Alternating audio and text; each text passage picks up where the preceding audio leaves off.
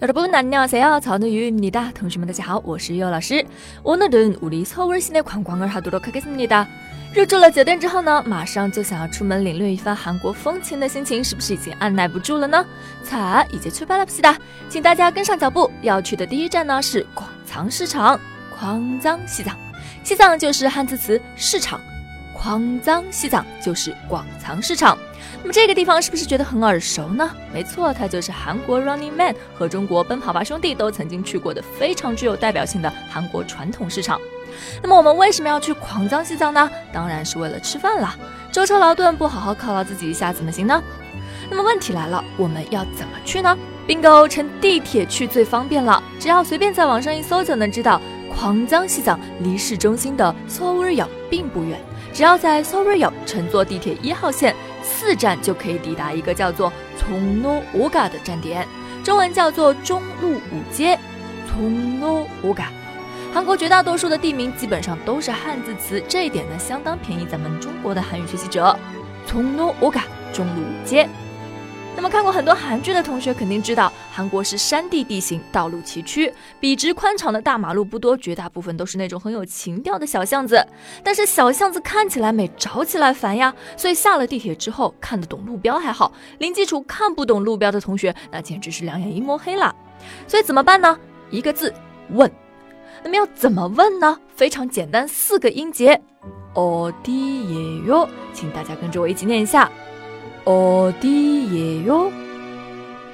어디예 요？ 什么意思呢？就是在哪里呢？어디예 요？ 而什么什么东西在哪里呢？就是什么什么어디예 요？ 比如广藏市场在哪里？那就是광장西藏어디예 요？ 광장西藏어디예 요？ 好，那么提问方式非常简单，四个音节就搞定了。然而问题又来了，对方的回答咱们听不懂呀，那问了不是白问吗？这个担心呢也是非常有道理的，因为对方很有可能回答我们说이쪽으로쭉가다가첫번째사거리에서오른쪽으로가세요。真是一阵鸟语花香，一个字也没有听懂啊，怎么办呢？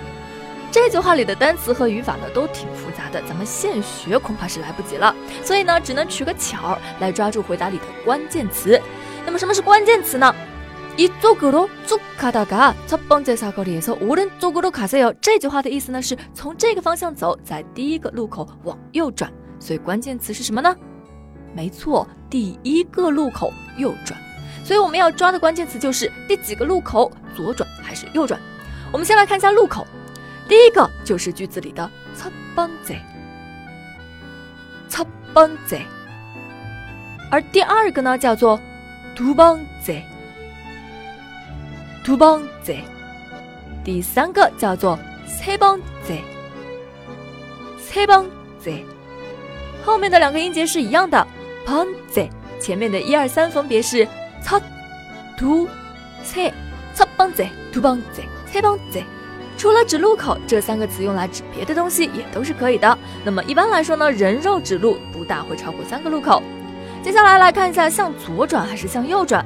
句子当中的오른쪽是右边的意思，오른 쪽， 오른 쪽， 而左边呢则是왼 쪽， 왼 쪽， 오른 쪽， 右边，왼 쪽， 左边。所以学会了这些关键词之后呢，我们再来举一个例子。如果我们听到对方说이쪽으로가다가 두번째사거리에서왼쪽으로가세요， 要怎么走呢？没错，第二个路口往左转。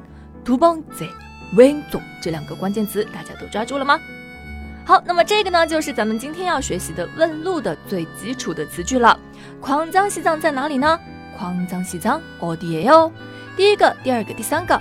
첫번째두번째 세번째右边오른쪽左边왼쪽 那么这节课当中还出现了两个很长的句子，而那两个句子呢是不要求大家记住的。其实这种对话形式还是比较为难零基础的同学的，所以关键时刻呢，请大家不要忘了使用全世界通用的手势，口语即时撇脚加上我们的手舞足蹈，照样可以分分钟自由行玩转韩国，毫无压力。